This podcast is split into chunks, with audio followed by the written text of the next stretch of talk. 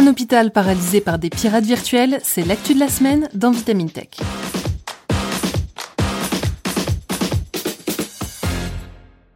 10 millions de dollars, c'est la somme que des pirates ont récemment réclamée au centre hospitalier de Corbeil-Essonne. Mais si leur ransomware a bel et bien paralysé les services de l'hôpital, ce dernier ne semble pas prêt pour autant à céder au chantage.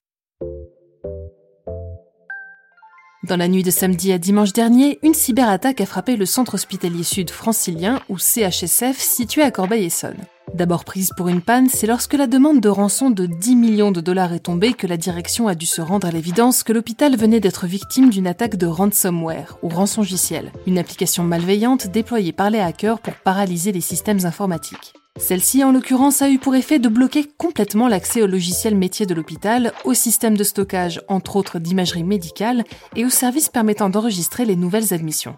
Le personnel se voit donc obligé d'en revenir au papier et au stylo pour conserver la trace des patients entrants.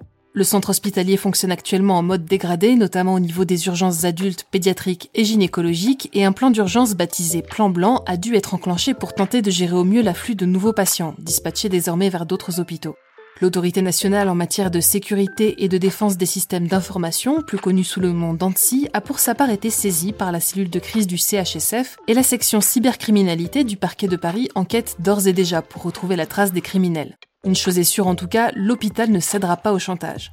Outre le fait que son statut d'établissement public l'en empêche, Mehdi Zegouf, président du conseil de surveillance du CHSF, affirme dans les colonnes du Parisien qu'il serait tout bonnement contre-productif de payer cette rançon.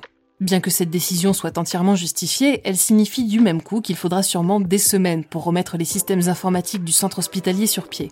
L'hôpital n'est pas pour autant laissé à la merci des hackers. Cette attaque n'est en effet pas la première de son genre parmi les établissements de santé, et une procédure a aussitôt été mise en place par l'Agence régionale de santé ou ARS pour soulager le CHSF dans cette période de crise. Mais aider les hôpitaux une fois l'attaque survenue ne sera pas suffisant pour garantir leur sécurité sur le long terme, et risque de coûter malgré tout une petite fortune à l'État.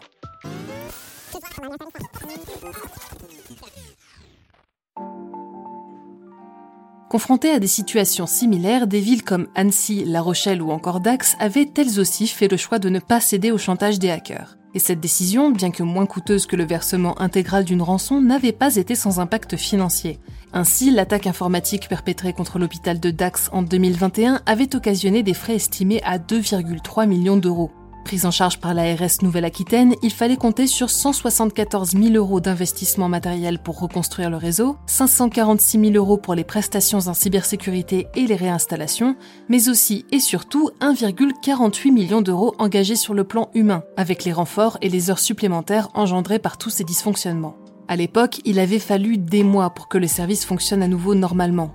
Dans un cas comme dans l'autre, les hôpitaux sont donc perdants face à ces attaques, et malheureusement, l'avenir ne promet pas d'amélioration puisque le dernier rapport d'Avast fait état d'une augmentation de 42% des attaques par ransomware en France. Fin 2021, l'ANSI révélait aussi que le nombre de cyberattaques avait été multiplié par 4 en un an et que le système de santé restait une cible privilégiée des hackers. Enfin, au-delà de la paralysie des systèmes d'information qui met bien souvent en danger la vie des patients, la fuite des données médicales à caractère individuel reste une préoccupation majeure face à laquelle les établissements de santé devront apprendre à s'armer. On souhaite au centre hospitalier de Corbeil-Essonne un prompt et rapide rétablissement et aux spécialistes en cybersécurité bien du courage pour les années à venir. C'est tout pour cet épisode de Vitamine Tech. Si ce podcast vous plaît, n'hésitez pas à nous retrouver sur vos applications d'écoute préférées pour vous abonner et ne manquer aucun épisode à venir. Cette semaine, j'en appelle aux auditeurs et auditrices qui nous écoutent sur Podchaser. N'hésitez pas à nous laisser une note et un commentaire pour nous dire ce que vous pensez de ce format. Pour le reste, je vous souhaite à toutes et tous une excellente soirée ou une très bonne journée et je vous dis à la semaine prochaine dans Vitamine Tech.